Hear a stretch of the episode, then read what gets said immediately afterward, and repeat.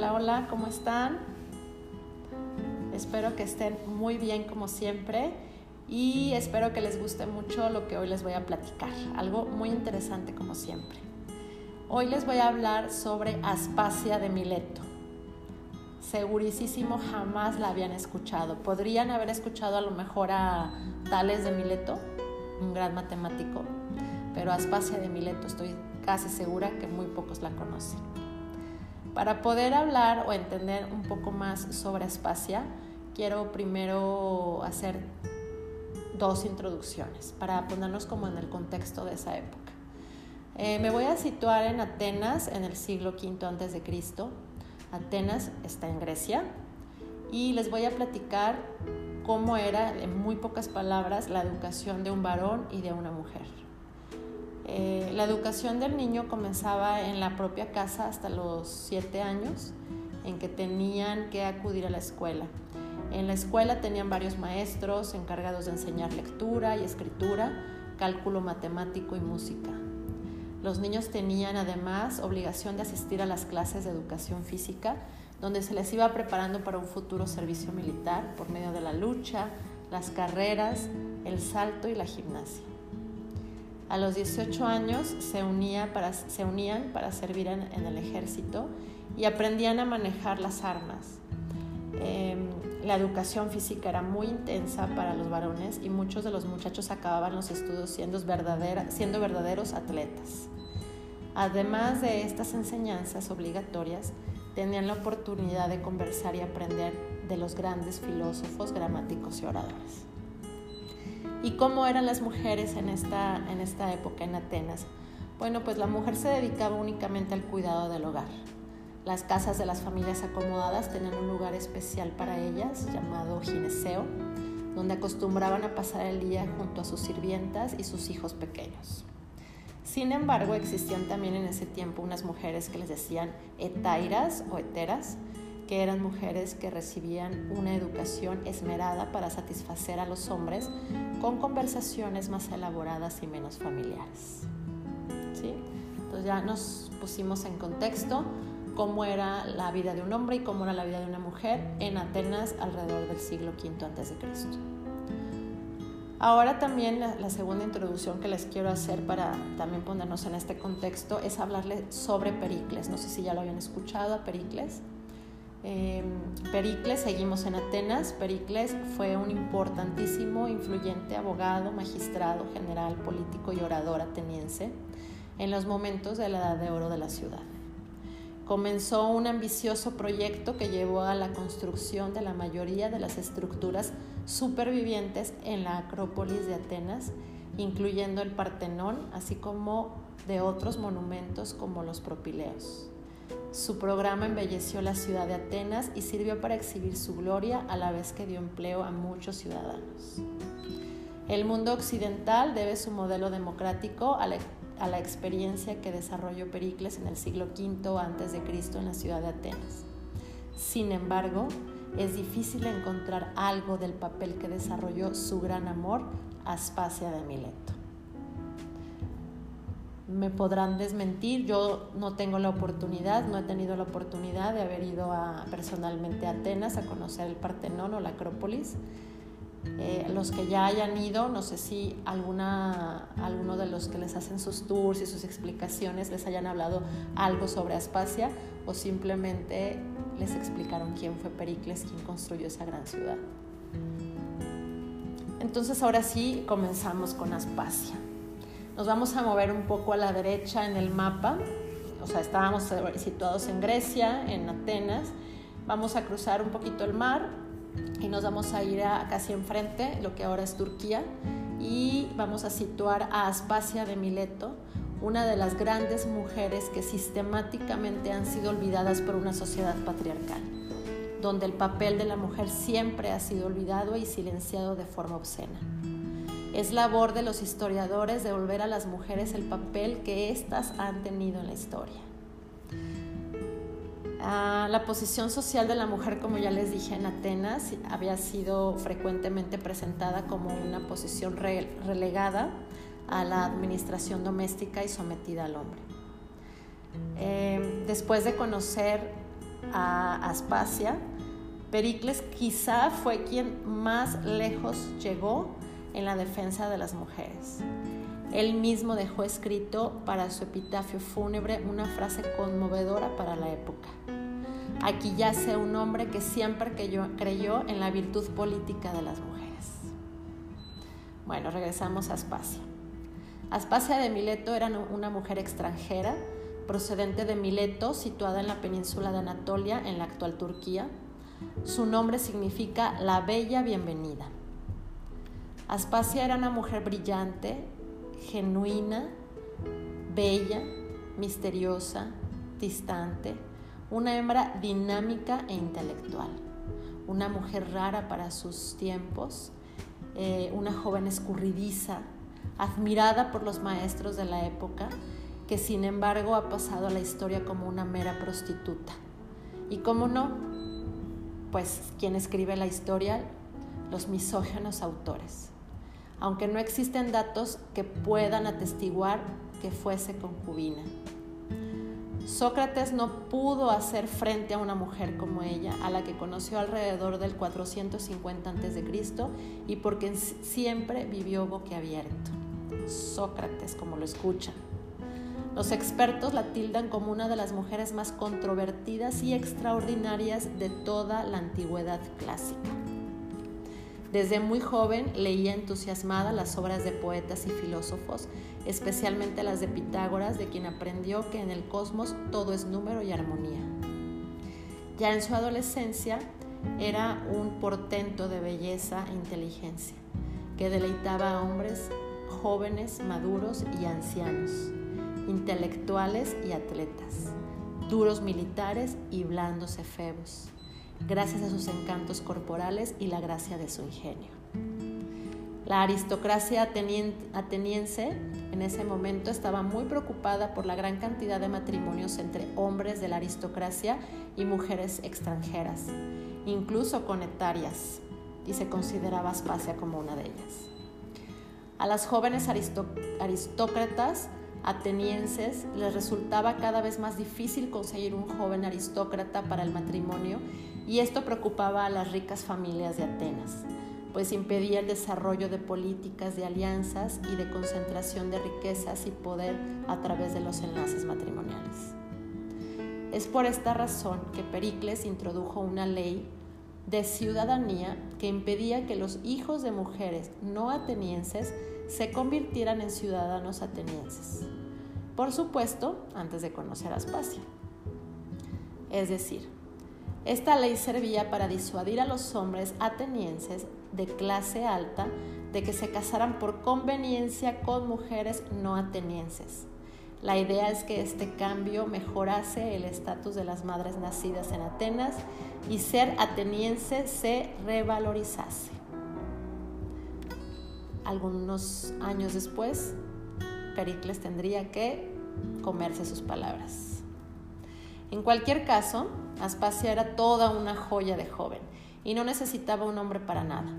Sus padres la habían educado en una mentalidad progresista, abierta y además su forma era bastante ambiciosa. Era persuasiva, hermosa, experta en el amor y en la retórica. Con todo ese arsenal sedujo al mismísimo Pericles.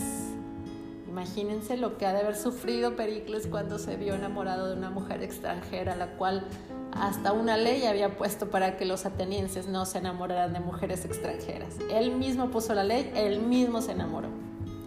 Hacia el año 445 a.C., Aspasia conoció a Pericles, líder del Partido Democrático y que desde el año 461 era la máxima autoridad política de Atenas.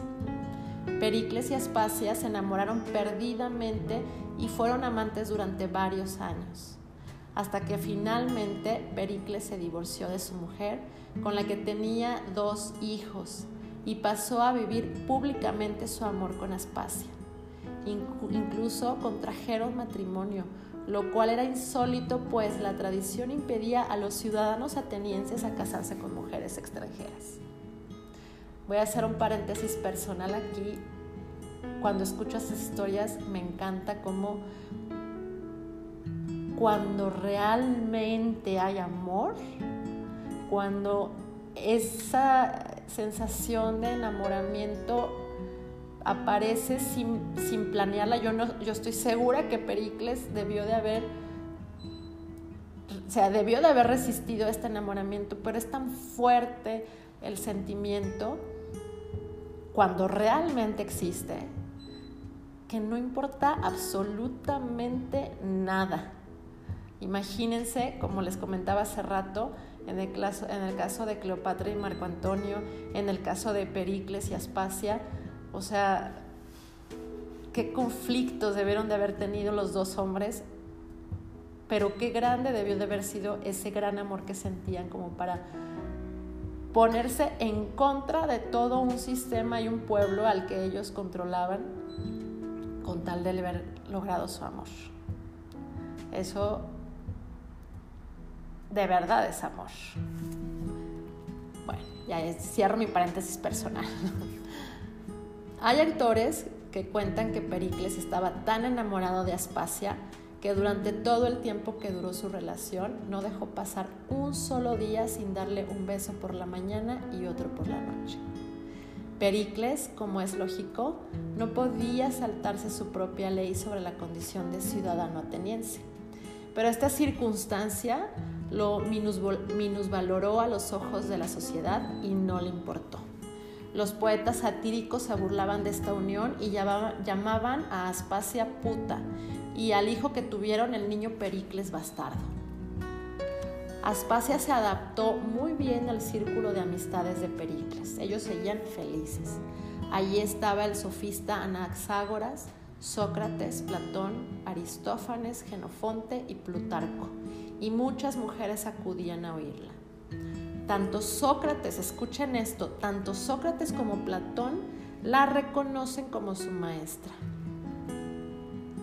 Aspasia organizaba grandes fiestas, eh, como una que tuvo una duración de nueve días y noches a la que asistieron más de 3.000 invitados, todo lo más granado de Atenas, o sea, la crema y nata de Atenas, que fueron atendidos por más de 9.000 personas.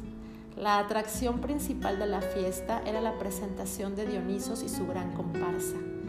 Como novedad, había una fuente con seis caños y de cada uno de ellos brotaba una clase de vino distinto. A lo mejor los atenienses no querían Aspasia, pero sí estaban muy contentos con estas grandes fiestas porque pues aparentemente todos iban, ¿no? Aspasia era muy criticada, en concreto porque se decía que Pericles hacía lo que ella decía.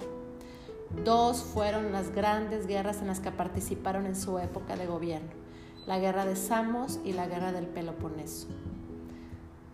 Vuelvo a anunciar a Cleopatra y Marco Antonio, ¿no? También se decía Cleopatra dominaba a Marco Antonio y decían que Marco Antonio decía lo que Cleopatra quería.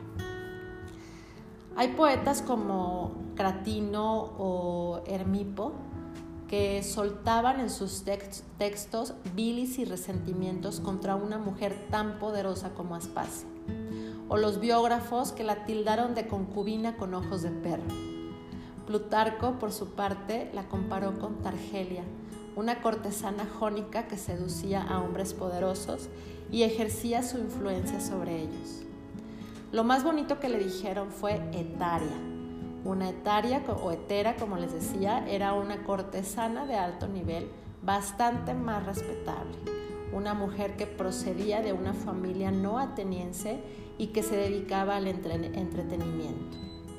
Las etarias eran jóvenes de exigente nivel educativo e independientemente en lo económico, que por supuesto proporcionaban favores sexuales a cambio de dinero y que ofrecían diversas diversiones refinadas en los banquetes más selectos. O sea, eran chicas de compañía. Me recuerda un poquito a las geishas, que más adelante también les platicaré sobre ellas. Aquí otro paréntesis personal.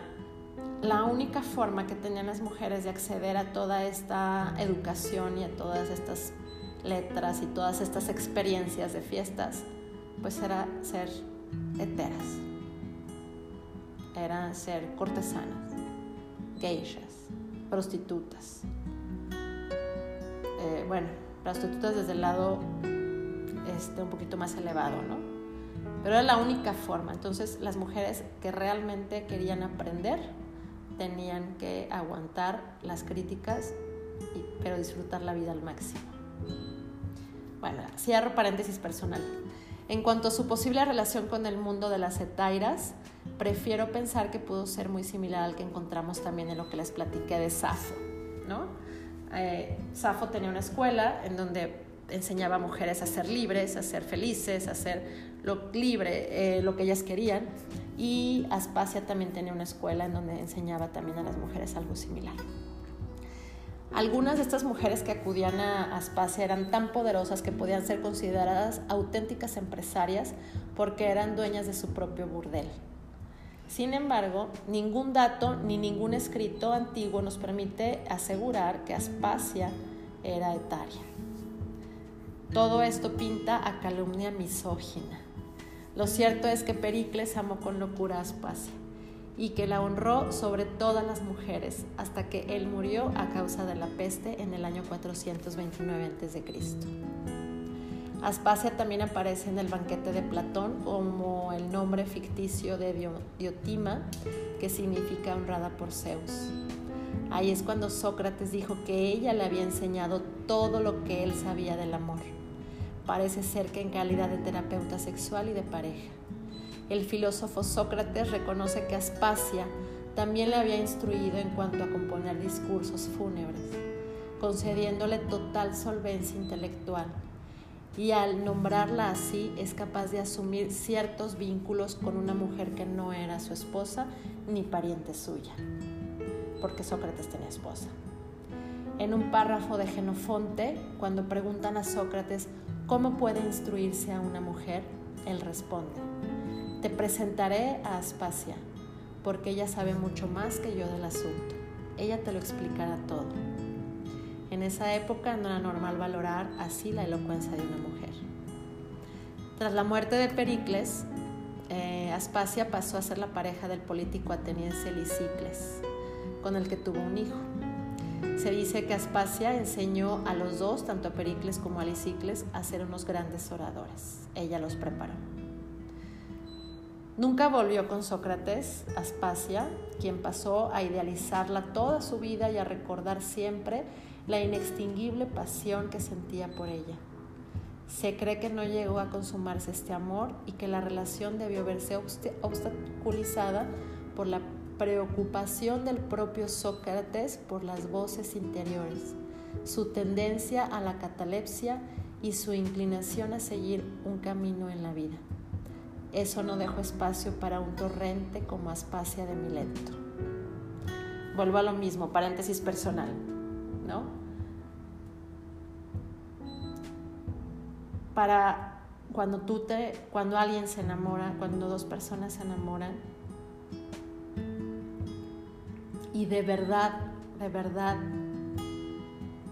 hay un amor intenso, no puedes dejarlo ir no puedes dejarlo ir, o sea, eh, ¿por qué razón dejarías ir lo más hermoso que se te presente en la vida? Pericles no lo dejó ir a pesar de todo lo que debió de haber enfrentado. Sócrates lo dejó ir. ¿Por qué? Porque valió más su posición ante la sociedad, sus valores impuestos, su reputación, a, consumar ese gran amor con el que tuvo que morirse sin vivirlo. No tuvo Sócrates el valor, podría ser un gran filósofo y todo, pero no tuvo el valor de enfrentar todo lo que decía que pudiera contradecir a, su, a sus actos.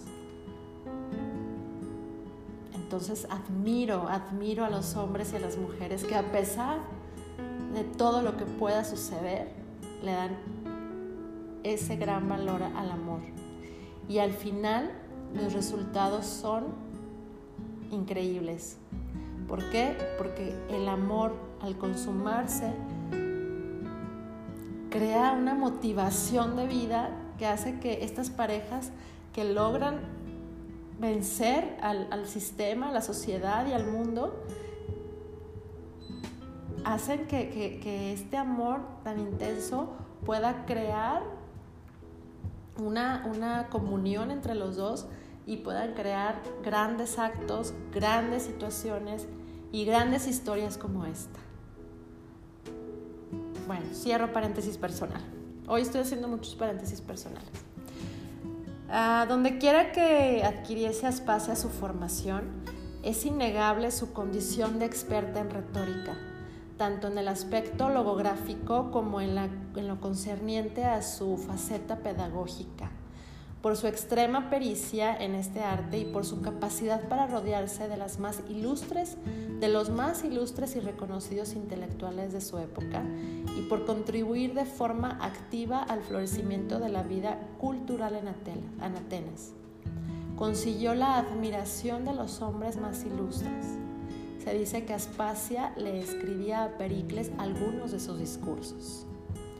Pero también por su condición de extranjera, por su supuesta influencia negativa sobre Pericles y por llevar una vida de mujer libre e independiente, algo impropio en una esposa ateniense, fue atacada y ridiculizada por los conservadores, celosos de su poder e influencia. Aspasia tuvo que someterse al proceso de impiedad, que era algo gravísimo en ese tiempo en Atenas, acusada por los enemigos de Pericles de pervertir a las mujeres atenienses y de proporcionárselas a Pericles. Aspasia tuvo que comparecer ante un tribunal del Areópago, que era un órgano penal conservador, compuesto por 1.500 ciudadanos atenienses. Los que escuchen esta ridiculez. O sea, 1.500 ciudadanos atenienses para responder ante estas acusaciones aunque consiguió salir ilesa gracias a la ayuda y las lágrimas. Se dice que Pericles lloraba por su perdón y lo logró. ¿A, qué se estaban refiriendo estos personajes conservadores tan molestos con Aspasia? Seguramente al hecho comprobado de que Aspasia regentaba una casa en la que estaría enseñando a estas mujeres el oficio de ser heteras, o lo que es lo mismo como ser mujeres libres por Platón sabemos que Sócrates recomendaba acudir a casa de Aspasia a escucharla y recomendaba a los hombres que trajeran a sus esposas. Sin duda la influencia que había acabado ejerciendo con un contexto de ascenso del movimiento democrático y de isegoría en la asamblea explican que la comedia hablara de una rebelión femenina de huelgas sexuales y hasta de organizaciones secretas que pretendían tomar el poder de la polis y establecer utopías comunistas. Hemos perdido sus obras, así como testimonios que nos ayudarían a entender su pensamiento. El extravío de las obras que se referían a ella y en general a toda mujer que representase un modelo no adaptado al rol y estatus ideológico en su época, ha tenido como común denominador al silencio histórico, que se ha cernido sobre todo autor que expresaba la diferencia, pero con especial y cruenta alevosía contra las mujeres. Aspasia también destacó como científica y médica. A pesar de que sus obras han desaparecido, otros científicos como Aetius, médico personal del emperador bizantino Justantino I, escribió una enciclopedia médica a partir de los conocimientos legados por Aspasia. La obstetricia, la ginecología y la cirugía fueron sus ámbitos de acción e investigación. Aspasia fue capaz de detectar y prevenir embarazos de riesgo y desarrolló medios naturales para el posparto. Aspasia fue una mujer excepcional de excepcional belleza y excepcional inteligencia que estuvo a la altura de grandes hombres como Pericles o Sócrates. Una mujer que legó sus conocimientos a la política, la filosofía y la ciencia, aunque la historia no, lo haya, no la haya colocado en su justo lugar. Así es que, como siempre, Acuérdense que Aspasia fue una mujer sumamente importante junto con Pericles. No estamos diciendo que fue más importante que Pericles. eh, simplemente estoy diciendo que influyó mucho en las actividades y resultados de Pericles y nunca nos hablan de ella, simplemente porque era una mujer libre, de pensamiento adelantado a su época, diferente a lo que debería de ser según la sociedad ateniense en ese tiempo. Y es nuestra responsabilidad acordarnos de ella, darla a conocer a, a las personas que conocemos y que si cuentan historias de Pericles, del Partenón, de Atenas, la mencionemos con frecuencia para que, así como se ha olvidado tantos años, empecemos a recordarla, a engrandecerla y a aprender de ella. Espero que les haya gustado esta historia. Como siempre les agradezco mucho haberme escuchado. Les deseo una excelente noche y muchos besos. Gracias.